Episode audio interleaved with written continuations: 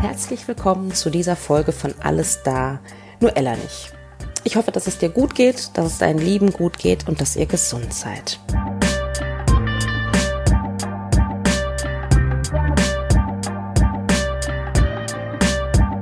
In dieser Folge, die heißt Über Mütter, möchte ich nicht über irgendwelche Mütter sprechen, sondern ich möchte über unsere Mutter und unsere Mütter sprechen. Also über Mütter und Schwiegermütter von Kinderwunschfrauen, von Frauen, die selbst Schwierigkeiten haben, äh, Mütter zu werden oder sich vielleicht ganz verabschieden müssen von dieser Lebensmöglichkeit aus meiner persönlichen Erfahrung und auch im Gespräch mit anderen, also mit Klienten und anderen Frauen, habe ich festgestellt, dass Mütter und auch Schwiegermütter manchmal sehr komisch auf unsere Reaktion, auf unsere ähm, Situation reagieren. Also mit komisch meine ich ähm, mit Rückzug, mit Unverständnis, mit abenteuerlichen Vorschlägen, mit Schweigen, mit Geschichten von irgendwelchen Freundinnen, die gerade Omas werden Natürlich möchte ich dazu sagen, das kann ich und möchte ich nicht pauschalisieren. Nicht alle Mütter und Schwiegermütter sind so. Ähm, das möchte ich, möchte ich auf jeden Fall betonen. Ähm, und sei froh, wenn du eine Mutter hast, die anders reagiert, die an deiner Seite ist. Dann kann ich nur sagen, sei dankbar, umarm sie und sag ihr, danke, dass du für mich da bist. Ja, aber ich wollte erzählen oder möchte erzählen in dieser Folge, ähm, was ich mir gedacht habe, warum das bei manchen Müttern anders ist. Also die Frage ist, warum reagieren manche Mütter manchmal so unempathisch? Warum ist da auf einmal keine Nähe da, die vielleicht vorher noch da war? Ähm, warum, also einfach warum können einige Kinderwunschfrauen oder Frauen, die aus den unterschiedlichsten Gründen keine Kinder bekommen können, nicht so gut mit ihren Müttern darüber reden. Also ich, das ist ein, wie gesagt, ein Phänomen, das mir schon öfter begegnet ist und das ich selbst auch erfahren musste und deswegen dachte ich, ich mache mal eine Folge dazu. Also ich selbst war furchtbar traurig, ähm, dass ich mein Verhältnis zu meiner Mutter in dieser bisher so schwierigen Lebenskrise, dass das, Verhältnis sich so abgekühlt hat das hat mich noch zusätzlich zu allem anderen wirklich furchtbar traurig gemacht. Ähm, das liegt, lag auch an mir, ohne Frage. Ja? Also ich konnte einfach mit ihr nicht offen darüber sperre, äh, sprechen. Also es wäre so, so eine Art Sperre in mir. Und ähm, umso schmerzhafter, weil ich vorher mit meiner Ma über viele Dinge, über viele Themen, über fast alle Themen sprechen konnte. Und auf einmal ging das nicht mehr. auf einmal gab es so eine Schweigezone zwischen uns und ähm, die konnte ich in meiner Trauer nicht überbrücken. Ähm, es hat mich zutiefst traurig gemacht, dass sie zumindest am Anfang dann von ihren Freundinnen erzählt hat oder von irgendwelchen Nachbarinnen, die Omas geworden sind und wie toll das doch äh, wäre und dass sie das auch gerne würde und ähm, dass sie, ne, also dass sie selbst halt auch, ähm, ja, dass es sie traurig macht, dass sie noch keine Enkelkinder hat und so weiter. Ähm, also dass sie mit meiner Trauer nach meinen Fehlgeburten so gar nicht umgehen konnte, mich nicht auffangen konnte, wie sie es früher getan hat das ähm, war irgendwie niederschmetternd, kann ich nicht, kann ich nicht anders sagen. Ja. Auf einmal gab es diese Barriere zwischen uns, die ähm, vorher nicht da war und die wir ja jahrelang, muss ich sagen, die wir jahrelang wirklich nicht einreißen konnten. Die Gründe dafür sind natürlich vielfältig, habe ich mir viele Gedanken zugemacht, könnt ihr euch ja vorstellen. Also ich sage nicht, dass das, dass die Schuld, also ich Schuld überhaupt, von Schuld möchte ich überhaupt nicht sprechen. Ja, es sind ja immer, ist ja immer die Kommunikation die von zwei Menschen. Da tragen beide Menschen zu bei, logischerweise. Also von meiner Seite, das hatte ich ja gerade schon erwähnt, also ich hatte eine innere Sperre. Warum ich die hatte? Tja, also zum einen, weil ich sie nicht noch trauriger machen wollte, sie nicht belasten wollte, also auch weil äh, auch andere Dinge in ihrem Leben äh, schwierig waren in diesen Jahren ich wollte ihr irgendwie, ja, meine Trauer nicht zumuten, glaube ich. Und ähm, hinzu kommt natürlich auch einfach, weil ich in meiner schlimmsten Trauer äh, sowieso mit fast niemandem sprechen konnte. Vielleicht noch mit meinem Mann. Ja, und warum sie so reagiert hat, wie sie reagiert hat. Ähm, also da glaube ich zum einen, und ich hoffe, ähm, also es ist, glaube ich, vielleicht auch ein Vorurteil, das sind natürlich nicht alle so, aber ich sag mal generell gehört meine Mutter zu der Generation von Frau, die sich einfach sehr, sehr stark über ihre Kinder definiert haben. Ja. Also so, so Weiblichkeit, Frau sein ist bei ihr untrennbar mit ihrer Mutterschaft verbunden. Ja. Ähm, ich weiß noch, wie sie in ein tiefes Loch gefallen ist, als meine beiden Geschwister und ich ausgezogen sind. Ja, weil auf einmal ein, ein riesiger Lebensinhalt von ihr auf einmal weggefallen ist. Das war sehr, sehr schlimm für sie, ja. Und ähm, ja, und außerdem ist es, glaube ich, auch einfach ein Clash von verschiedenen Lebensentwürfen. Ja, also meine Mutter äh, hat bis auf kurze Ausnahmen, mh, als sie uns Kinder hatte, nicht gearbeitet. Und also hatte jetzt sozusagen keine, ich sag mal in Anführungsstrichen, Karriere. Ähm, ich aber schon. Ja, also das war sowieso schon etwas, was uns, ähm, ja, was anders war. Ja, bei ihr und bei mir. Und das clashte dann noch mehr zusammen. Dann glaube ich, dass, ähm, ja, sie hat irgendwann letztens noch zu mir gesagt, dass keine Kinder zu haben oder keine Kinder bekommen zu können, das wäre für sie das Schrecklichste gewesen, was ihr hätte passieren können. Sie weiß nicht, wie sie das und ob sie das überstanden hätte. Und hinzu kommt natürlich auch noch, dass sie einfach, ja, dass sie einfach ähm, einen, einen tiefen Schmerz in sich gespürt hat, dass ihre Tochter, ja, für die sie sich irgendwie nur das Beste fürs Leben äh, erhofft hatte, dass diese Tochter, dass diese Mutterschaft aus ihrer, äh, aus ihrer Sicht halt mit das Wichtigste im Leben, dass sie, dass die ihre Tochter das nicht ähm, erleben kann und darf, diese Erfahrung nicht machen kann. Ja, ich weiß nicht, ob ich das schon mal erwähnt habe, ne, dass äh, meine Mama äh, immer, wenn wir, wenn einer von uns drei Kindern Geburtstag hat, dass sie immer die Geburtsgeschichten erzählt, die auch alle äh, auf unterschiedliche Weise irgendwie spannend sind, ja. Ähm, und wir ähm, uns das immer lächelnd und mit, mit, mit leichtem Augenrollen uns das immer wieder anhören. Aber es ist so verständlich, weil das einfach äh, die tiefsten Erfahrungen in ihrem Leben waren. Einfach. Ja. Ähm, also das glaube ich ähm, ist ein weiterer Grund. Ja, also dieser Schmerz, dass ich nicht das Leben leben kann, was sie sich für mich erhofft hatte. Ähm, dann gab es von ihrer Seite, glaube ich, auch einfach ein Unverständnis, Unverständnis darüber, dass wir nicht alle Möglichkeiten ausgeschöpft haben, die es ähm, jetzt sage ich jetzt mal auf medizinischem Weg gibt.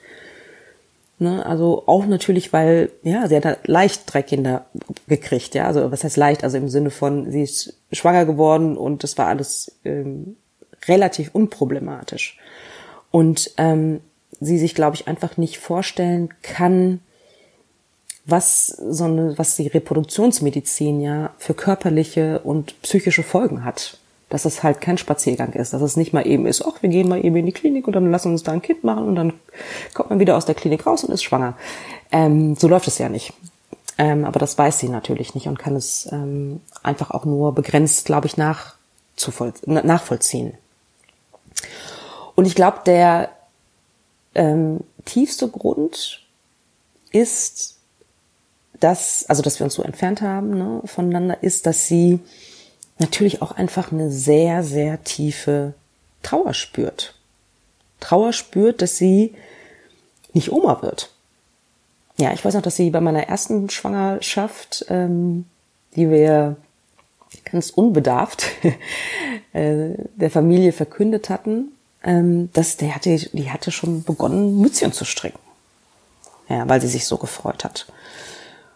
Und ihre Trauer, das musste ich auch erst, also das habe ich, hat eine Weile gedauert, bis ich das verstanden habe und dass ich das auch gesehen habe, ja, dass, dass es einfach auch wichtig ist, dass sie ihre Trauer auch ausleben darf. Also ihre Trauer hat auch ihren Raum. Sie hat ein Recht darauf zu trauern. Ja, ihr Traum vom Oma werden ist ja schließlich auch geplatzt. Ja, und ich könnte mir vorstellen, dass Oma sein halt auch ein Knaller ist. Ne? Also Enkelkinder verwöhnen und mit denen allerlei Dinge machen und ihre Erfahrungen weitergeben, die Welt nochmal irgendwie neu entdecken. Das stelle ich mir auch sehr, sehr schön vor. Ne? Und dieser Traum ist halt auch für sie geplatzt. Und deswegen ähm, ist es völlig in Ordnung, dass unsere Mütter und Schwiegermütter auch trauern. Also bei all unserer Trauer, die wir haben, glaube ich, müssen wir auch anerkennen, dass diese Frauen auch trauern. Und das macht jeder ganz, ganz individuell. Ja. Ähm, weil der Trauerprozess, und das ist ja ein Prozess des Loslassens, des Loslassens von einem Traum, den man hat, einer Vorstellung, einer Vision, wie das Leben ähm, geworden wäre oder wie man sich das wünschen würde. Dieses Loslassen ist halt einfach extrem schmerzhafter Prozess. Das wissen wir ja am besten ähm, die Schwierigkeiten damit haben, schwanger zu werden oder das da sowieso, also auch einen, oder einen Haken dran machen müssen. Und dieses Loslassen ist halt auch für unsere Mütter schwierig. Ja. Und ähm, ich glaube, dass halt der äußere Ausdruck, also Schweigen oder Unverständnis oder unsensible Bemerkungen und all diese Geschichten, das ist halt ihr Ausdruck von Trauer. Und vielleicht, ich könnte mir vorstellen, dass viele vielleicht auch sich dessen gar nicht bewusst sind, dass sie Trauer sind, äh, dass sie trauern ne, oder dass das Trauer ist, diese Reaktion. Und ähm, es ist völlig okay, weil ähm, auch unsere Mütter haben ihre Bedürfnisse.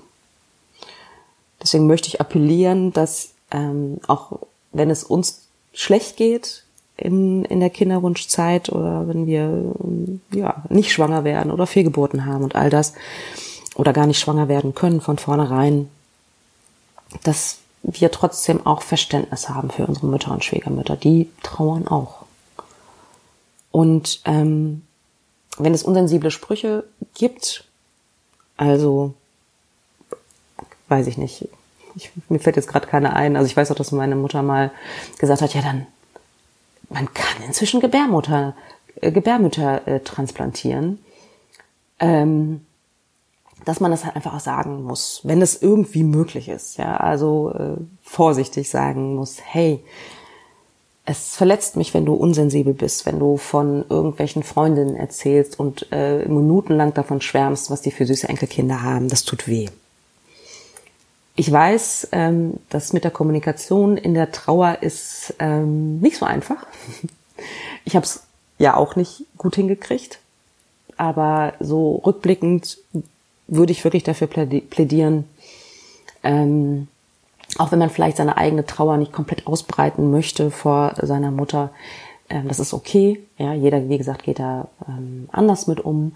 Aber unsensible Bemerkungen, da kann man schon auch ähm, was zu sagen.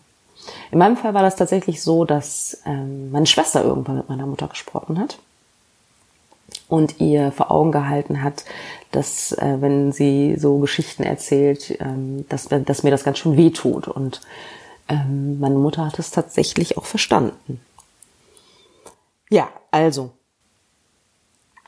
auch Mütter von Nichtmüttern dürfen trauern. Das ist okay. Bei mir gab es tatsächlich ein versöhnlich oder gibt es ein versöhnliches Ende. Hm, ich weiß nicht, ob ich euch erzählt habt, dass ähm, ja ein kleiner Film über mich gedreht wurde im WDR. Und nach dem Film hat mich meine Mutter weinend angerufen ähm, und hat sich bei mir entschuldigt, dass sie in dieser schwierigen Zeit nicht für mich da war. Und das war wirklich wow, das hat mich sehr, sehr berührt, muss ich sagen, dass sie, ähm, dass sie den Mut hatte, um Entschuldigung zu bitten. Und hab halt, und da habe ich halt festgestellt, hey, sie ist auch verdammt traurig. Und das ist okay.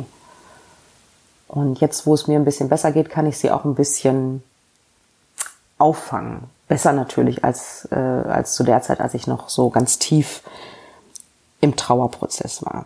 Also, und genau, und an diesem Telefonat hat sie mir halt auch gesagt, dass sie auch, also zum einen war ihr nicht bewusst, wie schlecht es mir ging und sie hatte einfach nicht die Kraft zu der Zeit, mich so zu unterstützen, wie ich es vielleicht gebraucht hätte oder wie sie es gerne gemacht hätte. Ja, und ähm, was soll ich sagen? Ich lasse meiner Vollblutmama, ja, und sie war wirklich eine, eine großartige Mutter. Ähm, also nicht perfekt oder so, ne? Ähm, jeder macht Fehler, niemand ist perfekt, aber sie hat ihre Rolle als Mutter wirklich, wirklich ganz, ganz toll gemeistert, vor allen Dingen mit drei Kindern alleine. Und ich lasse meiner Vollblutmama einfach auch Zeit, das zu verarbeiten.